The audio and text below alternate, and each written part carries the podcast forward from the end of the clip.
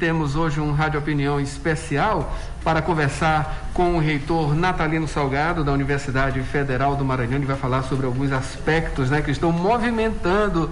Reitor, bom dia. A sociedade movimentada aqui, de uma certa maneira, por conta dessas informações relacionadas aí à sua aposentadoria, né, o que é muito normal, porque a, as pessoas ficam se perguntando: o reitor vai se aposentar, ele vai sair da reitoria? E a resposta não, não é isso, reitor? Bom dia, seja bem-vindo. Bom dia, Adalberto, senhores ouvintes da nossa querida Rádio FM, da, da, nossa querida Universidade Federal do Maranhão. É um prazer retomar esse bate-papo aí com você com, e com os senhores ouvintes. Maravilha, aposentadoria, Maravilha. aposentadoria, Adalberto, é um é. fato natural para quem se dedicou há muito tempo, né? É, mas eu me aposento, né, como já está muito bem é, colocado aí no, no, site da nossa universidade, eu é, me aposento como professor, tá? que é um, um direito que eu tenho pelo, pela longa estrada, pelo longo tempo que eu né, me dediquei ao ensino e isso data de 1978, né? Isso com muito orgulho durante esse período que eu venho servindo com muito muita dedicação, com muito amor, com princípios né, básicos de realmente ensinar. E chega a hora que você precisa, né? É, até porque é, a, eu tenho que me preparar para é, me dedicar mais exclusivamente à gestão. Eu sempre acumulei é, a função de professor e, ao mesmo tempo, de gestor ao longo da minha carreira. Quando eu fui diretor do Hospital Universitário de 10 anos, ajudei a fundar o hospital, a estruturar o hospital e, e agora no terceiro mandato quanto reitor. Mas eu fui nomeado no dia 11 de novembro de 2019 pelo presidente da República é, por quatro anos de mandato. Então, eu me aposento como professor e continuo na, na ativa como gestor para cumprir um mandato que foi otorgado pela comunidade, né? Uma eleição, inclusive, não era nem meu desejo é, voltar a ser gestor da nossa Universidade Federal do Maranhão. Eu estava mais voltado para pós-graduação, para as pesquisas e trabalhando no hospital é, universitário. Porque além da missão de docente, entendeu? Eu tenho minha profissão, que foi a primeira que eu abracei, né? Que foi de cuidar das pessoas, como médico, né? Mas ao mesmo tempo, como professor, você é pesquisador e tu continua, é, não para, né? Continua trabalhando. Mas aí eu fui, houve um, a universidade não ia bem, é, houve um, um clima é, é, que contaminou vários segmentos da comunidade e pela primeira vez, doutor Alberto, que você se lembra da história da universidade, foi criado um movimento chamado Pacto pela UFM. E esse movimento foi capitaneado por dezenas, centenas de professores, técnicos, estudantes, eh, sociedade civil, de modo geral, abraçaram essa causa e esse movimento passou um ano e meio antes do processo eleitoral para fazer um diagnóstico da nossa universidade. E visitou pra, mais de uma vez cada espaçozinho da nossa universidade, seja aqui em São Luís ou nos campos do continente do interior, que teve essa expansão tão gigantesca, né? Nas minhas, na, nas minhas primeiras gestões enquanto reitor. E nós fizemos um diagnóstico, né? E você não imagina a satisfação que a comunidade acadêmica, sobretudo do interior, tinha quando chegava, né? Esse, esse grupo para poder conversar e, sobretudo, ouvir. Então, a universidade, nós tivemos esse momento de muita luz, dentro da universidade. A partir daí, esse grupo, então, tinha mais quase 700 pessoas, acabou montando um projeto político de, de gestão para nossa universidade, e esse projeto político de gestão da nossa universidade é, ia recolocar a universidade nos trilhos para que ela pudesse voltar àquele desenvolvimento que nós implementamos nos dois primeiros mandatos. Mas aí, é, não é, embora não fosse meu desejo, eu fui convocado a comunidade em assembleia, essa, é, esse movimento, acabou indicando meu nome, o apelo foi grande e eu, é, com esse coração assim, é, fraco em, em, relação à universidade, não pude dizer não. Né? É, e, e aí retomamos, retomamos esse processo eleitoral, inclusive é, na, no primeiro embate que teve no, no processo anterior à eleição, Adalberto, a, uma associação da universidade tentou o golpe, né? Que for, pudesse impedir a minha candidatura. Mas o conselho, muito consciente da legalidade, e por que que essa associação estava querendo impedir minha candidatura? Porque ela sinalizava, entre outras coisas, e que eu não iria completar meu mandato porque estaria me aposentando na, quase na metade do mandato.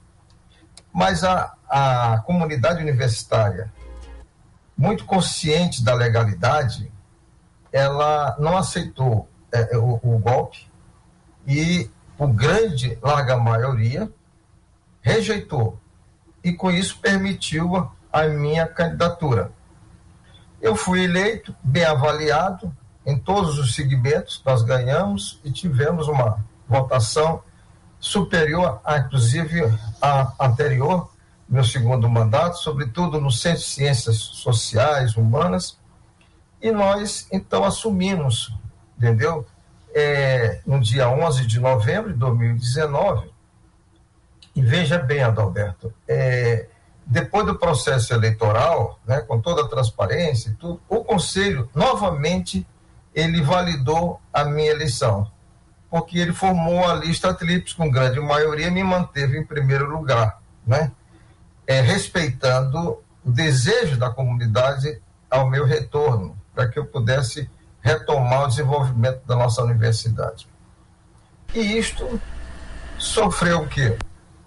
Um, uma análise jurídica no, no Ministério da Educação, depois isto vai para a Casa Civil, que consulta a Advocacia Geral da União e consolida, entendeu, a legalidade jurídica da minha eleição e também da minha posse. Eu tive um ato de posse com uma portaria, com um decreto assinado no Diário Oficial pelo presidente da República, obedecendo, respeitando a lista tríplice, já que eu estava em primeiro lugar. E eu não, nós não temos menor dúvida, né, grande parte da comunidade, é, de que, é, e é desejo da comunidade, nós temos um sentimento disso, temos pesquisa, a gente avalia, a comunidade, no, nossa, no nosso levantamento, ela está, na sua maioria, é satisfeita com, com encaminhamento que nós temos dado.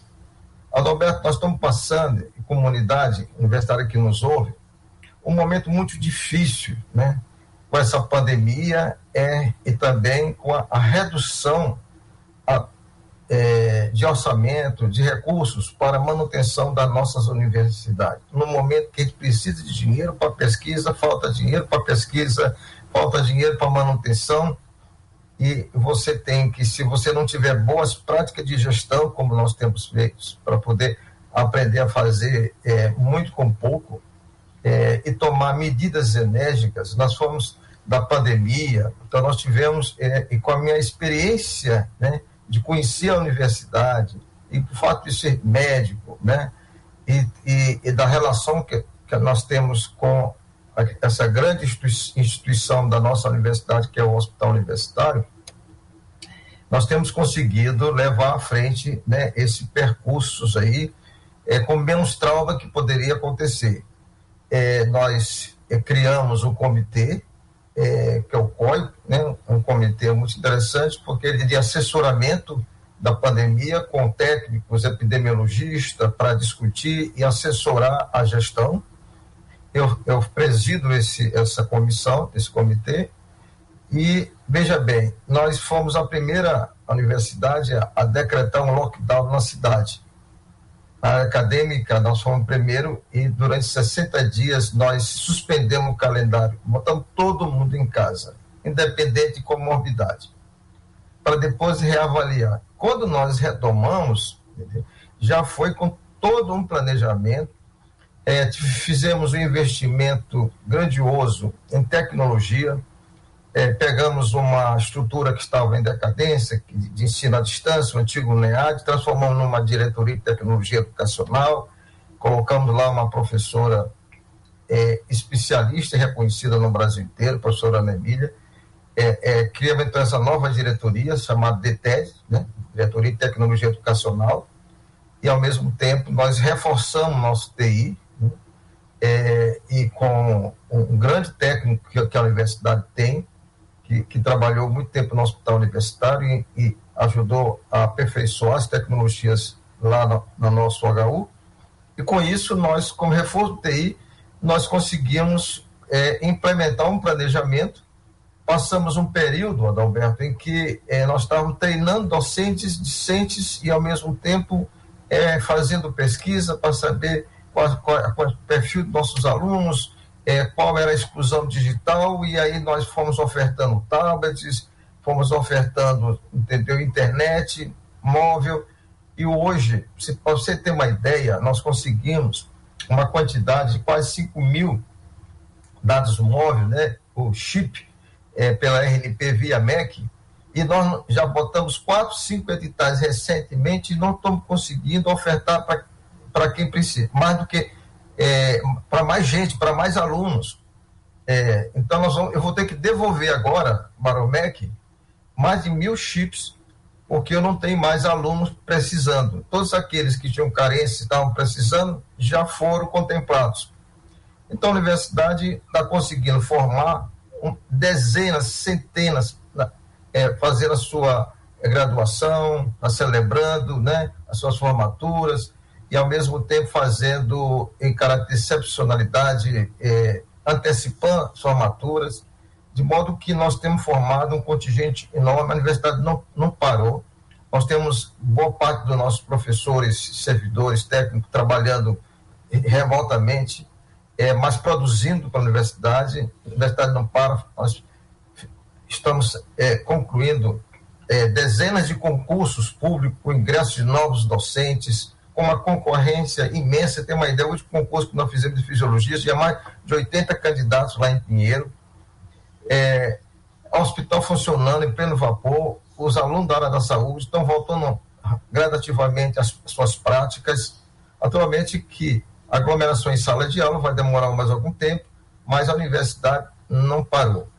Esse entusiasmo, que essa confiança é, tem sido demonstrada pela comunidade, da minha permanência. Naturalmente que se eu me aposento, é um direito meu, se eu, depo, eu poderia até sair, mas eu não sou de desistir de uma missão, de uma responsabilidade tão grande que é esse privilégio de estar à frente de uma universidade que eu devo muito a ela. Eu vim de Cururupu do Maranhão, muito jovem para São Luís, para poder é, buscar uma universidade e minha opção foi, foi ser médico e eu me formei nessa universidade voltei da de várias pós-graduações, ingressei em 78 para o concurso público, mas eu comecei também como horista, colaborador, tem aqueles contratos, até que houvesse o concurso, e aí com o concurso em 78 consolidou no, nosso ingresso na universidade. Nunca deixei de trabalhar na pós-graduação, sempre inovando, implantando residência médica, serviços, é, estruturando o hospital, ajudando a fundar o hospital universitário.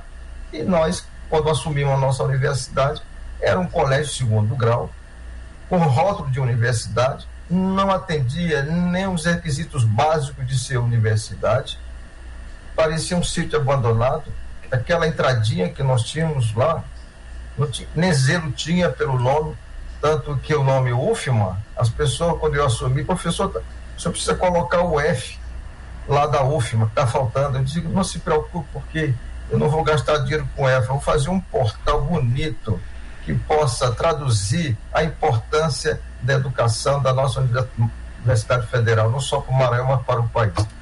Então, eu quero reafirmar aqui para a comunidade que nós temos manifestação tanto do MEC, da Advocacia Geral da União, do Procurador Federal, que é o chefe, entendeu? A universidade não tem funcionário procurador.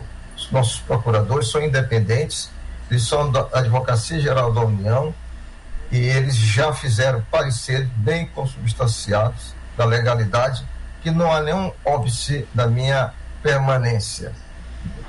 Mas há um embate é, político que às vezes está mais focado em fazer política e desconstruir o clima de, de, de união que existe hoje dentro da nossa universidade para que ela possa é, caminhar independente dessa adversidade que nós estamos vivendo com a pandemia, ceifando tantas vidas. Reitor. E eu não me sinto, eu, eu estou com portaria desde segunda-feira de, de aposentar, mas eu não me sinto aposentado. Eu continuo. É isso que eu ia perguntar, Reitor. Continuo fazendo as minhas pesquisas, eu continuo atuando como médico, eu continuo como gestor, despachando. Daqui a pouco, mesmo com essa pandemia, eu, eu, vou atender uma professora 9 horas da manhã, 10 horas tenho com o pessoal da Secretaria de Esporte é, do Estado, uma audiência. De, mais tarde, nós vou discutir com um, um professor da Engenharia da Educação Física de, de, de Pinheiro, e, e nós não paramos, inclusive tentando retomar as obras que ficaram paradas, abandonadas, a exemplo do, do planetário, que é um projeto, que é um projeto, é, Adalberto, que foi iniciado em 2013. Eu fiz esse projeto, fui buscar recursos. Em 2014, eu adquiri 8 milhões, gastou, a universidade gastou 8 milhões e 600 mil reais de verba que veio de ministérios para o planetário. Nós importamos da Alemanha, dos maiores laboratórios de fibra ótica, que é o da ZAIS, né?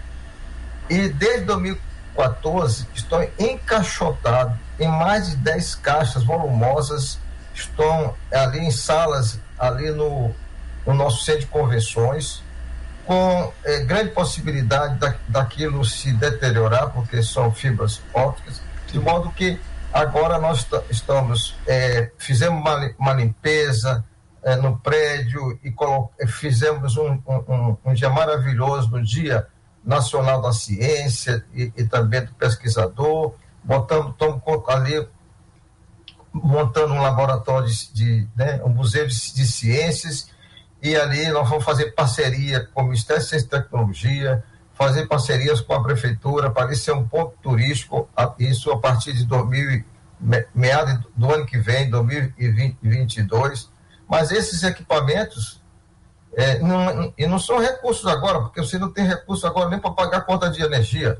São recursos que nós adquirimos em 2014, né? E estão encaixotados que nós precisamos botar para funcionar, porque é, isso aí é desperdício de dinheiro público. Portanto, é, Adalberto, eu, nós, eu e minha equipe estamos fazendo, é, trabalhando 24 horas com muita energia, muita dedicação, com compromisso social com a sociedade, com a nossa instituição, para fazer o, o, o que foi de melhor. Professor, é muito difícil se desvencilhar de, uh, desse dia a dia, não é isso? Da pesquisa, uh, do contato mesmo didático, né? Digamos, fora as outras coisas administrativas. O senhor, como uh, reitor, enfim, eh, teve uma influência muito grande no, na implantação do hospital universitário, né? mas antes da gente falar um pouquinho sobre uma, uma coisa que eu acho que, é, que, que deve ser importante, né? O que, que atraiu o senhor para nefrologia, que foi o que jogou o senhor dentro dessa universidade, enfim, e o senhor chegou também até a academia de medicina também, né? É, é, é mas antes disso, o senhor está esperando, né? A, a, a gestão está esperando algum tipo de judicialização ainda por essa questão relacionada à aposentadoria? Olha, Adalberto, o, o, o, o mundo de hoje, né? É, tem esse embate, né? Político e de judicialização que virou uma, uma prática. No nosso hospital universitário, se acredita que hoje nós temos lá um contingente de um corpo técnico de advogados para, entendeu, defender a instituição é, por, por conta das ações na área da saúde, chamada a judicialização da saúde. Tanto que estou até orientando uma tese nessa área, judicialização de direito e judicialização na saúde. Então, isso é uma, uma prática daquelas pessoas que não se conformam né, com a grandeza da nossa gestão, da nossa equipe comprometida com, com o desenvolvimento da nossa universidade. É, sobretudo, é, essas ações vêm de pessoas que é, não, não têm um olhar né, generoso é, de reconhecimento, então preferem o um embate político quanto pior, melhor. Então, não tem compromisso com a nossa universidade mas eu tenho conversado, isso aí eu não me preocupo, é, eu, eu, tenho as bases jurídicas da minha permanência estão muito consolidadas, é, é, são manifestações que estão muito presentes por parte é, da área jurídica e também do próprio MEC, né? Então, o Ministério sabe do que está acontecendo, é, também outros professores, também reitores de idade que também já se aposentaram, a comunidade festejou o aniversário do reitor, né? Muito, o reitor muito querido e tal, fizeram festa, e ele continuou no cargo como, como reitor. Aqui tem sempre essa, esse, esse, esse, esse embate, né? É, entendeu? Então, se tá, é, é, essa briga vem em cima, é, mesmo que você tenha boas práticas de gestão, mas a perseguição, entendeu? o interesse, é, é, às vezes, sindical, é, sobrepõe, a ética sobrepõe, é, é, a, sobrepõe o, o, desejo da comunidade e sobrepõe, sobretudo, o que está acontecendo em termos de organização e desenvolvimento dentro da instituição. Maravilha. Reitor, vamos falar um pouquinho sobre uh, o seu início aí. O que que levou o senhor para a nefrologia, para a medicina, pode-se dizer, logo e até a nefrologia, enfim, determinando aí grande parte desse caminho que o senhor trilhou uh, nessas décadas? É, Adalberto, quando eu, eu vim de Cururupu, né, para a cidade, e fui morar com a, a, minha, a minha avó, no centro, na Raimundo Correia. Depois eu fui para a rua Rio Branco. E aí, a irmã da minha mãe, uma tia, casada com um médico eh, dono de um laboratório, é, e eu já com seus 14 anos de idade, eu fui chamado para poder é, trabalhar no laboratório, como um auxiliar técnico dentro do laboratório. E dentro do laboratório, meu pai, eu passei a estudar à noite, de, e trabalhava de dia, né? É, e naquela época, então eu me envolvi muito com a, exames de, de, de laboratório, é laboratório clínico, numa época que tudo era muito artesanal. Para você, vou citar um exemplo dessa habilidade que a gente foi desenvolvendo lá, aprendendo. Naquela época, eu tinha que ir para a porta do laboratório, num cofre, comprar sapos e esses sapos eu injetava no seu dorso a urina de uma mulher com suspeita de gravidez e depois na cloaca eu botava uma pipeta para tirar a urina é, junto naturalmente eu mesmo preparava com bico de buze eu preparava a pipeta e aí botava numa lâmina como uma lamina levava para o microscópio com 14 anos de idade se tivesse espermatozoide era era era é positivo então suspeita de gravidez. Hoje as mulheres compram né, o kit no, na farmácia e fazem um teste com saliva. Então mudou muito as tecnologias, mas eu conviver com a parte artesanal. Fazer um exame para sífilis era um, um rotinho que ir atrás do antigo marista, entendeu? Tirar sangue na jugular de carneiro para fazer reações, chamada de vársema, e demorava três dias para dar um diagnóstico de, de sífilis. Né? E eu participei de tudo isto e foi me, me encantando então com a ciência e acabei então fazendo medicina. É, até o, o, o, sexto ano, eu tinha uma formação clínica muito sólida na minha formação como médico, mas eu tinha muita habilidade de cirurgia. É, um cirurgião que tem deixou nome é, pela sua formação como professor, mas um homem progressista, e sempre implantou novas tecnologias aqui, que foi o doutor Antônio Haddad. e ele é, foi, inclusive, nosso patrono, nosso paraninfo, e ele me levava muito para cirurgia. Então, por pouco eu não me torno cirurgião, mas minha formação de laboratório, de clínica, é, de conversar com pacientes na beira do, do leito, para poder sentir o ser humano e poder palpar e fazer o diagnóstico, isso me inspirava muito. Eu fui para o Rio de Janeiro, fiquei lá quase cinco anos, fazendo residência em clínica geral, trabalhando naquelas UTIs, grandes emergências ali na, na Avenida na Avenida Brasil, entendeu? Dá plantão até em, em São Gonçalo, né? ali no interior de Niterói. É, e aí, com uma boa formação clínica, eu acabei definindo por nefrologia o convívio com um professor que é, me colocou como um, um, colaborador dele num curso sobre equilíbrio hidroeletrolítico e ácido básico, que, que, geralmente os clínicos não querem mexer muito com isso porque é muito complexo, né? É, e nefrologia é uma das especialidades médicas, clínica, que tem uma abrangência porque acaba entendendo e conhecendo o ser humano como um todo. Então tem uma base clínica muito forte. E aqui no Maranhão não tinha nessa época, né? Nessa época, os pacientes que, que, que tinham problema renal, se dizia o rim trancou era morte, né? Então marcava a missa sétimo dia, de vida entrava em coma e tudo. Mas então, eu acabei, e como não havia nefrologista com uma formação completa, não, não tinha rim artificial, não tinha mundial, não tinha transplante, não tinha nada, eu acabei, então, fazendo nefrologia. É, e quando eu cheguei aqui em, em 1978, né, assim que eu cheguei aqui, vindo da minha, da minha é, residência, eu já trouxe o primeiro rim artificial. Então, em setembro de 1978, no centro médico, eu, ao mesmo tempo, eu era, eu botei a máquina para funcionar, eu era técnico, eu era enfermeiro, eu era cirurgião, dissecava a veia, fazia tudo, e fiz a primeira hemodiálise, salvei uma, uma paciente que estava internada no Dutra, e que ela contraiu eclâmpsia, né, pós-parto, tanto e, e o rim parou, fez uma insuficiência renal aguda, eu levei para o centro médico, e sequei uma veia da axila, botei o catéter na femoral dela e tudo certo, que eu salvei a paciente. O segundo paciente foi um paciente que contraiu leptospirose em São Paulo, numa, numa enchente que teve lá, ele foi fazer compras lá, e era aqui do interior do estado, era prefeito de Riachão.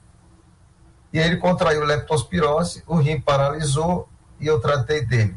E aí começou essa saga da nefrologia, que nós fomos pioneiros em ter feito a primeira hemodiálise e depois no ano de 2000 já no hospital já como diretor acabei então é, implantando lá todo o sistema de laboratório para HLA e tudo a central de captação de órgãos e em 2000 nós fizemos o primeiro transplante renal então é uma luta que depois nós implantamos a residência médica em nefrologia a residência médica no Maranhão começou em 1980 e foi criada por mim e, e o finado professor Antônio Haddad. Então, eu, eu presidi a primeira comissão que implantou a residência médica, que já formou dezenas, milhares de gerações de professores, de, de, de grandes médicos aqui com pós-graduação. Na época, nós não éramos um hospital universitário, éramos é, um hospital que era do ex-INAMPS, porque o hospital universitário só veio a partir de 1991 e eu presidi a comissão que implantou isso já como professor, fomos para a praça pública. Então, nós temos aí, ao longo do tempo, uma carreira é, de lutas, entendeu? Que não era só ser professor de sala de aula, mas o médico humano, o paciente, ensinando sábado, domingo. É, graças a Deus, Deus sempre me deu muita energia e até hoje nós, independente de estarmos assim, chegando à aposentadoria, eu diria que eu tenho a energia da sua juventude. Heitor, uh, o hospital universitário, como o senhor bem comenta aí, ele hoje é um polo, digamos assim, de inovações acima de tudo, né? O hospital universitário hoje, muito importante também na questão da pandemia, uh, no sistema hospitalar da capital maranhense e do estado também. Uh, na pandemia foi muito importante, está sendo muito importante acima de tudo, recebeu até uh, pacientes de outros estados, não é isso? Mas o hospital universitário é um local onde a inovação está constantemente acontecendo, com cirurgias, técnicas novas, enfim, muita tecnologia. Eu queria que o senhor falasse especificamente sobre isso, desde o começo do hospital universitário até esse auge que ele está vivendo hoje em dia. Olha, você sabe que eu me formei como médico e, vários da, da, da minha geração, nós não tínhamos hospital universitário. Nós usávamos é, hospitais do Estado, a exemplo do Hospital Geral, em condições muito precárias, e nós acabávamos numa via cruzes que saímos, às vezes nós estávamos no Hospital Geral, outras vezes nós tínhamos que ir para o Hospital Getúlio Vargas, e por último fomos para o Hospital Servidor Público. É, a gestão era sempre do Estado. Nós não tínhamos autonomia acadêmica e a estrutura era muito precária. Então não tinha como desenvolver pesquisa, a academia se sentia é, sempre estranha no ninho. É, então, isso é, é uma luta para nós termos um hospital universitário de décadas, né, desde o nascimento da nossa universidade. Você tem uma ideia, quando o nosso curso de medicina é, foi criado, em 27 de fevereiro de 1957, aquele prédio entendeu? Que tem na, na Faculdade de Medicina, na Praça Gonçalves Dias, entendeu? Era um colégio, um grupo escolar que foi doado e aí ser transformado naquele prédio até a estrutura mudou, porque ele tinha a estrutura de uma escola modelo, né? É, mas nós, naquela época, né, o curso acabou, é, tinha, tinham concluído a primeira etapa do prédio do, do Hospital Presidente Dutra, que na época era o antigo IAPC, não era nem INAPS ainda. Mas como funcionou só o laboratório, nossa primeira morada de Dedeu foi, foi, foi lá. Ficamos, a, a Faculdade de Medicina ficou lá um período e depois foi para o Hospital Geral. Do Hospital Geral, lá para o Hospital Getúlio Vargas, depois para o Hospital né, Servidor Público. E lá onde era a faculdade, o prédio foi cedido para a faculdade, foi funcionar o Instituto de Letras e Artes. Por isso que lá ele tem o apelido de ILA. Mas depois a faculdade retomou. Então, em 1990, eu liderei o movimento junto com a doutora Honorina, junto com é, vários outros professores, Carlos Borges, Terezinha Abreu, entendeu? É, e outros professores, né? é, que juntos com, era uma equipe, eu acabei sendo escolhido para três dias a comissão, e nós conseguimos então que aquele, o Dutra e o Materno Infantil, em vez de eles irem para o estado da semelhança do pão diamante, do pão filipinho, a, o governo então disse, não, esses hospitais aqui não vão para o estado, vão ficar com a Universidade Federal do Maranhão. Então, só a partir de janeiro de 1991, nós passamos a ter um hospital universitário. Aí nós tivemos lá uma diretoria, o hospital não foi bem, estava para fechar. Aí em 1997 eu fui então convocado para essa missão e consegui então é, transformar o hospital universitário e, e, e estruturando a residência. Passamos, é um hospital que era de média complexidade, passei a ser de alta complexidade, plantamos neurocirurgia, mas eu te diria que de lá para cá, uma coisa, é, coisas boas foram acontecendo. Uma delas foi formar recursos humanos, preparar as pessoas para a gestão e que tenha compromisso com o hospital. O diferencial do hospital universitário, Rodalberto, mais do que os grandes equipamentos que nós temos lá, são as pessoas, são os profissionais. Em cada área você tem especialistas de renome nacional e até internacional. Então nós temos um padrão científico de conhecimento fantástico lá dentro e temos uma sequência de boas práticas de gestão, que isso permitiu, então, que o hospital tivesse bons indicadores e fosse conseguir projetos, captação de recursos. Nós temos convênios internacionais, temos convênios com o Ciro Libanês, com Einstein, é, com parceria com o Ministério da Saúde. Então, nossas, nossas, nossas equipes estão sempre sendo capacitadas. Então, tanto que a gente faz projeto, capta recursos, consegue emendas. É, hoje nós estamos equipamento que às vezes só tem, não tem nem no privado, só tem dentro do hospital. É uma coisa que me dá muito orgulho, porque eu tenho uma clínica, né, com outros sócios, que eu deixo na mão dos sócios, né, que é a clínica de nefrologia, que trata de doenças renais, tem mais de 500 pacientes, mas eu me dedico mais ao serviço público. É que lá no serviço público, no hospital universitário, foi o carro-chefe da transformação da medicina em, em, é, de credibilidade dentro do estado do Maranhão.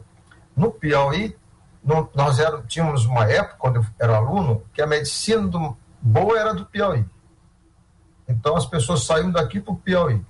Pois, a partir do hospital universitário, nós conseguimos reverter isto. Então a medicina do Maranhão para ser melhor do que a do Piauí. E quem foi, aonde se deu isto? Foi no privado? Não, foi no serviço público. Entendeu? Que contaminou e, se, e também com o crescimento do privado, hoje nós temos uma boa estrutura hospitalar para atender a população, seja público, seja privado, mas o carro-chefe é o hospital universitário. Então, essa história é, é de muitos sonhos perdidos, de muito trabalho, mas é, sempre foi é, de grandes equipes, né? É, ombreados, trabalhando, se, se dedicando. Tanto que o hospital universitário hoje tem uma estrutura que funciona independente da presença do, do, do, do reitor, embora a gente nós, é, nós acompanhamos é, esse, todos os passos. Você tem uma ideia, agora na pandemia, é, meus ouvintes, é, enquanto que muitos governadores, muitos é, estados estavam em festa de carnaval, em fevereiro, nós já estávamos lá no hospital universitário treinando, capacitando equipe, estabelecendo protocolo, todas as diretrizes para enfrentar a pandemia. Então, quando veio a pandemia, nós já estávamos preparados. Tanto que é, nós tivemos uma performance é, brilhante e reconhecido pela a empresa MCE, né, que é uma empresa é, ligada ao MEC, que faz a gestão dos hospitais, que foi outra, é, é, que foi uma outra ação muito importante, porque a, a MCE conseguiu financiar o hospital universitário e conseguiu ajudar também em tecnologia e recursos humanos, preparou o hospital para ter regras claras, transparentes, nós somos um hospital universitário reconhecido, que tem as melhores práticas de gestão dos órgãos de controle, CGU, TCU. É, nós somos homenageados por isso e avaliados pela comunidade como uma unidade acadêmica de excelência e é da nossa universidade. Tanto que agora, na nossa gestão na universidade, muitas práticas de gestão nós estamos transferindo do hospital para dentro da nossa é, universidade. Mas, olha, essa associação que é, fica questionando a legalidade da, da, do meu reitorado, de, de, cumprir meu mandato com a aposentadoria, foi ela que foi contra o Reúne, né? É, na época, o, o Reúne foi maior de um governo de esquerda, que foi a maior expansão, investimento público na universidade. Na época, com a expansão, eu transformei, eu fiz uma outra universidade aqui na capital e fiz uma grande universidade hoje no continente, cheia de mestrado, tem doutorado no continente que não, não existia. Na época eu cheguei a nomear mais de mil professores.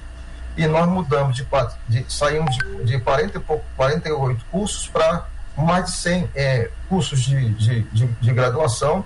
E hoje eu te diria que nós temos um contingente, se nós formos botar o ProEB, EAD, isso passa de, de, de 114, 115 cursos. É, a pós-graduação sofreu uma expansão fenomenal. Nós não tínhamos inovação tecnológica, nós não tínhamos é, empreendedorismo, nós não tínhamos startup, não tínhamos internacionalização, internacionalização. Isso facilitou, hoje nós estamos inseridos em, em, em rankings internacionais e projeta a nossa universidade. Então, mas na época essa, essa associação foi contra o Reúne, foi contra o Enem, que democratizou o acesso, foi contra o muro da universidade, então não podia construir um muro, mas nós fomos com força de vontade, determinação, com apoio da comunidade, dentro e fora, e construímos o, o, o muro, não é? É, a mesma associação foi contra o nosso plano de cargo salário, inclusive a progressão do, dos professores e também a possibilidade do professor chegar titular para poder da, da carreira, foi contra a EBSE. Então, é, e não mais é independente, né? A universidade é assim, né? Não há, quando não há consenso, vamos para o embate, vamos para o conselho, democraticamente nós vamos, né, é, a, a, academia tem muita lucidez, né, e, na, e sempre, pela sua maioria, em colegiados, acaba então aprovando os grandes projetos da nossa universidade e ao longo dessa trajetória nós posso dizer que é, é, eu nunca, nunca me, me faltou apoio da comunidade.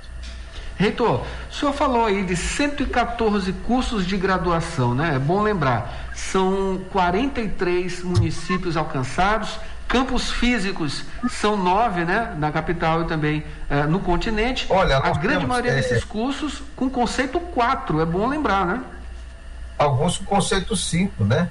É, e nós temos quase, praticamente 100, quase 100 cursos de, de, graduação de forma regular, temos 11 em, em AD e temos 9 no PAFOR, né? Também, é, então, esses cursos especiais de formação de professores, ao longo da nossa é, gestão, nós estamos na, caminhando para metade da, da terceira, é, você imagina a quantidade de professores que nós já formamos, né? e quanto nós estamos ajudando o nosso Estado, que é tão carente da qualificação e formação de professores. Então, a universidade tem ajudado muito a, a qualidade de ensino no nosso Estado. Quando nós fizemos essa interiorização, é, eu, eu, eu, lembro que essa, quando eu criei o campus de, de é, estruturei o campus de Chapadinha, mas eu, quando eu criei de São Bernardo, a mesma associação foi contra, dizendo que eu estava levando o professor interior onde não tinha estrutura nem aonde se hospedar o professor. Era um município de 15 mil habitantes, hoje tem mais de 25 mil habitantes, não tinha hotelaria, hoje tem, posto de gasolina, restaurante, ou seja, a educação foi para São Bernardo e ajudou a desenvolver a cidade e qualificar né, é, dar oportunidade para o nosso jovem, para qualificar. Hoje, São Bernardo é uma potência, nós colocamos lá três licenciaturas, colocamos turismo, e o turismo bomba, bomba lá, sobretudo naquela região, e a universidade, então, hoje, ela, com Chapadinha e, e, e São Bernardo, é forte naquela região do Baixo Parna, Parnaíba. É, então, é, quando, nós, quando se tem bons projetos, se discute com a universidade, e debate vai para os conselhos, entendeu? Ah, existe sempre, com muita clareza, a universidade tem conseguido caminhar independente das adversidades. Heitor, a gente ainda tem que falar sobre mais algumas coisas, né? Sobre o CLA, que é muito importante também, né? Tem coisas novas, bem recentes e que vão dar um fruto muito grande lá na frente. Mas eu queria voltar um pouquinho para a questão uh, da sua atua atuação também uh, na Academia de Letras da medicina, né? O senhor também uh, está lá, enfim, como a produção, essa questão uh, da pós-graduação, enfim, e o seu envolvimento também, e também com a Academia Maranhense de Letras. Olha, é, quando eu comecei, entendeu, é, a escrever, a criar, e, e acabei escrevendo, passei 10 anos para poder é, esse escreveu um livro sobre a história de Tarquinho Lopes, que foi um grande médico, assim como nós fizemos o Renascimento para resgatar a história, né? É, e demos o, o nome de, da, da, cidade universitária de, né, do arcebispo Dom Delgado, né? Que estava esquecido, né? Que foi, que foi aquele que idealizou e foi profético em termos da cidade universitária, né? Então, nós, em, em, em bom momento, nós resgatamos isto, né? É, fizemos a mesma coisa com Tarquinho Lopes, um grande cirurgião, ele era, ele era é, espírito, um cirurgião com grandes habilidades, que era chamado de bisturi de ouro. Mas ele foi político também. Mas ele era jornalista, ele era futebolista, ele era tudo. Entendeu? E isso deu uma bela história dele e, e, também da, da família.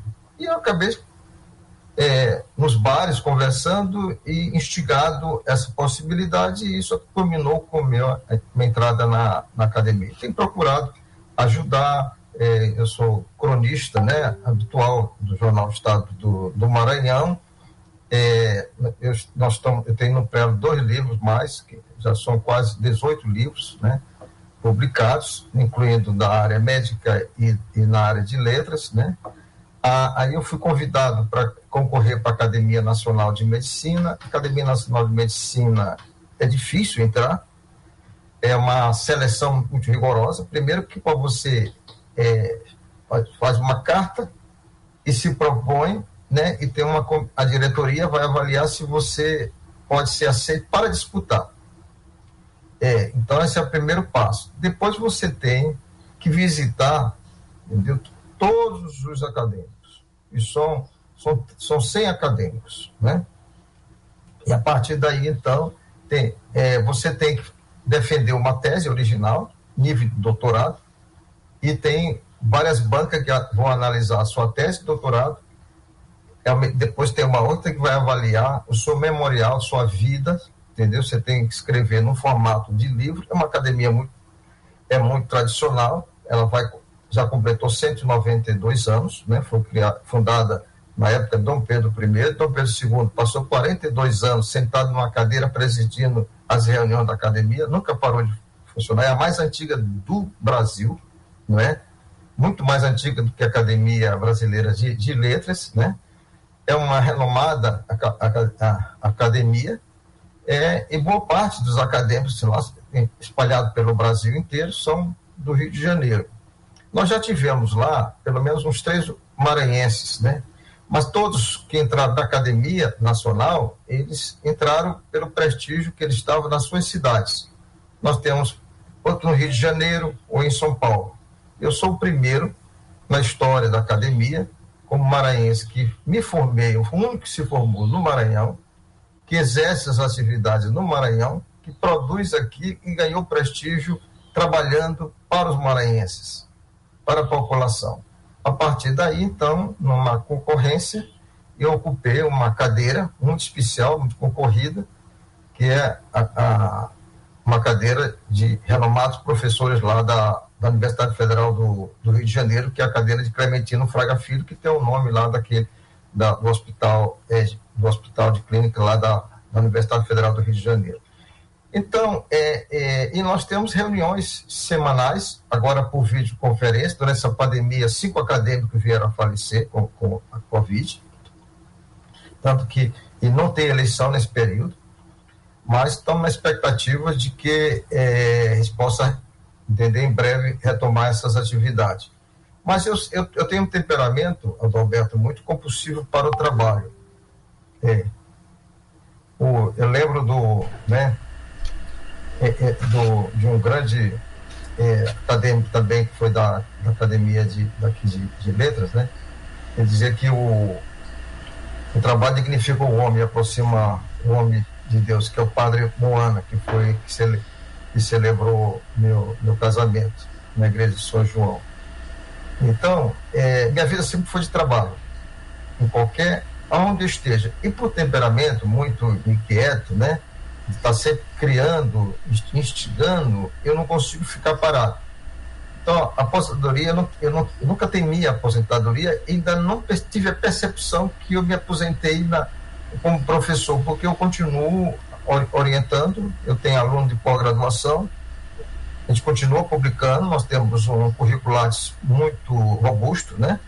Então, é, eu já sou, de quando começou é, a, a, possibilidade de você ter titularidade para titular. Em, 2000 e, em 2014 eu já estava defendendo meu professor titular, foi um dos primeiros a defender professor titular. E tinha pontuação sobrando, né? Numa regra que era tinha muito mais exigência. Então, é, eu tenho uma trajetória de, de boas práticas de, de dedicação a, ao ensino, como professor na sala de aula, como médico do leito para formar gerações, ter criado uma residência médica, até hoje ajudando, é, produzindo em atividades em várias a, a, academias, de modo que, entendeu? Aqui também eu pertenço ao Instituto Histórico e Geográfico e a Academia é, Maranhense de Medicina e também a, a, de Médicos Escritores. Então, é minha, é, eu tenho múltiplas atividades e não, não paro e não me vejo numa situação de ficar em casa, né? No final vai ser uma mera, uma mera formalidade, é. não é isso, reitor? Vai ser uma, mera, mim, formalidade. uma mera formalidade. Eu acho que. Na prática não vai mudar. É, percebe que quando eu estou à frente da gestão, eu sou muito presente, comprometido com aquela missão que eu recebi. Maravilha. É, é, tá, Para mim, às vezes eu, eu comento o seguinte, olha, Sim. eu sou muito a, a, esse adepto, né? Admirador do apóstolo Paulo, mas quando ele disse que, que ele combateu o bom combate, né? E disse que encerrou, que encerrou a, a minha carreira, né? E preservou a fé, ele disse, está longe de eu pronunciar isto, né? Porque eu continuo no bom combate, ajudando a educação e a saúde, e ajudando as, principalmente as pessoas e assim vai ficar. Reitor, eu não tenho como acabar essa entrevista sem a gente falar sobre a questão da aproximação da Universidade Federal do Maranhão através aí do núcleo lá de Alcântara, né, na base de Alcântara. Esse planetário aqui vai ser uma coisa maravilhosa que está em, é, muito adiantado em termos de, de obra, né? E também o curso de Engenharia Aeroespacial. Enfim, é a UFMA é, em um novo século e olhando para o céu, né? Olha, eu, eu, eu, assumi o compromisso com o, o pacto, né, pela UFMA, para dar uma reestruturação na universidade, para ela retomar o movimento. Nós, quando criamos, nas primeiras gestões, nós nos, né, que fizemos o, o Reúne, nós nos preocupamos em criar entendeu? as licenciaturas. E a licenciatura para formar professores. E licenciatura multidisciplinares, com um projeto pedagógico inovador. Inclusive de linguagem e código que nós implantamos lá em São Bernardo. Olha, isso tem sido fundamental, porque nós conseguimos, no debate, reestruturar esses cursos bem avaliados, com a maioria com, nota, com, a, com a nota 4, né? E, e, e, cheio de professores talentosos produzindo.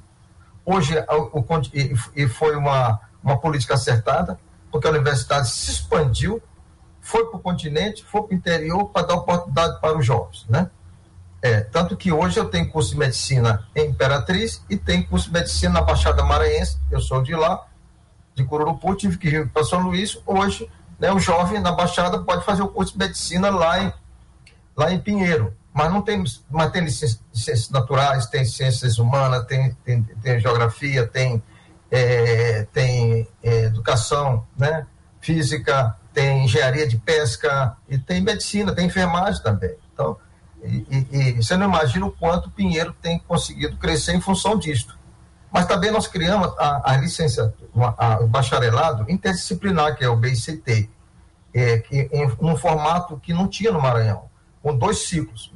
No ciclo básico, você forma, o aluno faz a engenharia geral, e aí ele, ele se forma num, num técnico, é tecnólogo.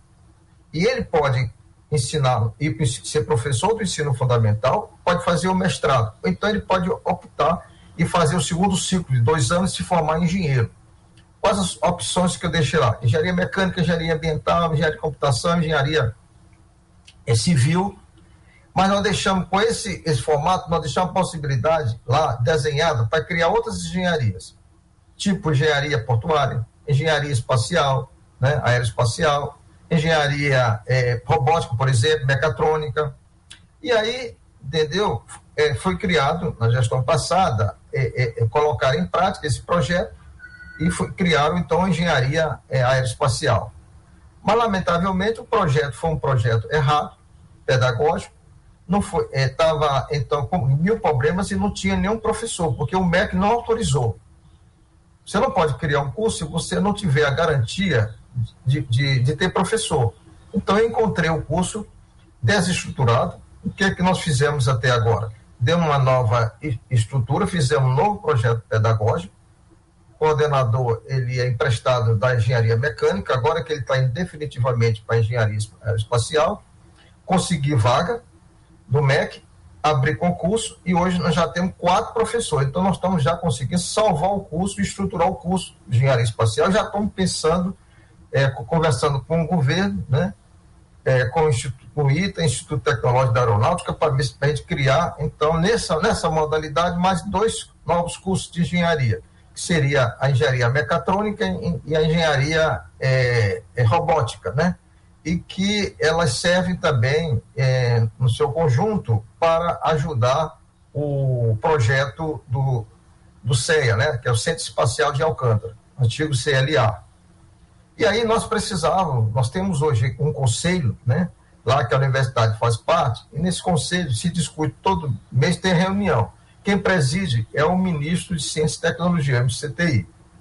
E aí lá tem também participação de vários ministérios, porque é um projeto grandioso que está em curso para poder é, o, o, país dar um salto de qualidade nessa área tecnológica, né, lançamento de satélite e tudo, isso, isso vai gerar recursos e desenvolvimento não só de Alcântara, mas da Baixada e para o estado do Maranhão. E o que eu percebo lá é que o projeto está em andamento. Eles estão, por exemplo, já com projeto avançado, deve iniciar o ano que vem a obra para dar uma para poder ampliar o aeroporto que tem lá. Hoje já, já, já pousa um Boeing, mas lá é, é, ele é um, um aeroporto da aeronáutica, entendeu? Mas agora ele vai ser é, também comercial. Então, daqui a pouco você vai estar tá, tá liberado, você pode fazer então um voo, um voo de turismo para lá e pousar lá em Alcântara. Mesma coisa é o porto. Então, em vez de você pegar uma aerobarca aqui pegar um, ferry boat, você pode, entendeu? Já com um novo porto, aportar direto lá em Alcântara, em vez de ir para o Cujupe e ter que é, andar ainda mais, é, percorrer a estrada para chegar em Alcântara, gastar mais aí 50 minutos ou uma hora. Então, então nós precisamos é, participar. O Libertador não pode ficar fora de um processo desses movimentos, sobretudo que nós temos muito carinho e cuidados com aquela população. E a universidade tem expertise trabalhar várias ciências e da parte é, social também. É, é, e aí nós criamos então uma base lá, inauguramos um prédio lá, cedido pela prefeitura, e, e criamos um núcleo. Um núcleo, ele é cheio de, de, de de talentos diversificados, tem, tem são mais de 15 projetos, entre eles dando satélites, e nós, quando inauguramos lá, com a presença do ministro de Ciência e Tecnologia e também da, da Educação, é, recentemente, eles ficaram espantados com a quantidade de projetos da universidade, porque nós temos projeto, por exemplo, na área de piscicultura, é, de quintal, então familiar, isso vai gerar renda, entendeu, para aquela população. Na área educacional, com, com EAD, então nós temos projeto tecnológico para foguete de, de, de, de, entendeu, de não satélites, mas também tem a, a parte social, a área de turismo, entendeu? É, empreendedorismo, de inovação, porque nós precisamos levar a educação para aquela população estudar, ter conhecimento, se desenvolver, conhecer sua cultura, aquela beleza daquela região, da sua história. E a universidade tem essa força, porque ela trabalha todas as ciências. As ciências são transversais, todas as ciências são importantes. Então, um, um, um engenheiro, ele não pode esse esquecer que ele tem que ter conhecimento de filosofia, de sociologia, porque as, as ciências estão juntas. Então, ele se torna um, um ser humano mais completo para ensinar. Reitor, uh, estamos aqui já chegando no limite do nosso tempo, né? Eu só posso finalizar essa entrevista desejando ao senhor uma aposentadoria de muito trabalho. Eu queria que o senhor deixasse a sua mensagem aqui para os nossos ouvintes. Enfim. Olha, é, a mensagem que eu posso deixar é que eu vou cumprir, se Deus quiser, isso foi o desejo da, de, da universidade, uma grande mobilização de profissionais de valores dos três segmentos, que eu fui convocado para esta missão, de que eu vou me dedicar muito para continuar transformando a nossa universidade, para ela se tornar uma universidade de qualidade, democrática, inclusiva, que atenda às aspirações, da, sobretudo da sociedade, dos jovens, para que a gente ajude esse Estado que ainda resiste com os seus indicadores sociais sofríveis e, ao mesmo tempo, entendeu, é, inserir a nossa universidade num patamar, entendeu, é, a nível nacional e hoje já com inserção internacional, é, cuidando do hospital universitário, produzindo ci, ci, ciência. E quando, sim, eu comprei o meu mandato, né, no dia 11 de novembro, espero que a comunidade tenha a sabedoria de escolher meu sucessor de 2023, né, 11 de novembro de 2023, quando eu passar o bastão, aí sim, em relação à gestão, eu posso, então, dizer as palavras do, do apóstolo Paulo, né?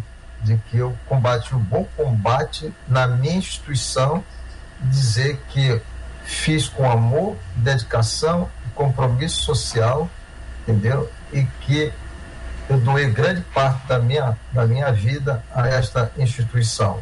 E, portanto, eu aí sim encerro minha carreira, mas sem perder a fé de que eu vou continuar na minha profissão de médico né, e de escritor, continuar trabalhando e ajudando naquilo que for possível e torcendo para que essa instituição caminhe cada vez melhor. Aliás, é uma instituição que é uma, será sempre, Adalberto, senhor Adalberto, uma obra inacabada. Então, entra um reitor, sai um reitor e a gente fica torcendo para que ela continue se, sorguendo, crescendo e cumprindo a sua, sua missão. Ninguém consegue fazer tudo, mas você tem que, mas quando você estiver à frente, faça com zelo, faça com amor, com seriedade, com ética, com compromisso, e seja e tenha um espírito humano de conversar com a comunidade, ouvir as pessoas e aproveitar os talentos que ela tem. Se você trabalhar essa dimensão, você tem um futuro né, promissor para a nossa Universidade Federal do Maranhão. Maravilha, acabei de conversar aqui com o reitor da Universidade Federal do Maranhão, professor Natalino Salgado, que se aposenta como professor, sempre lembrando, e continua como reitor. Reitor, muito obrigado e muito bom dia. Eu que agradeço, Adalberto. Sempre deixo um, um afetuoso abraço para você, com, com, toda a equipe da, da Rádio FM e para todos aqueles que nos honraram com a, a sua, sua audiência.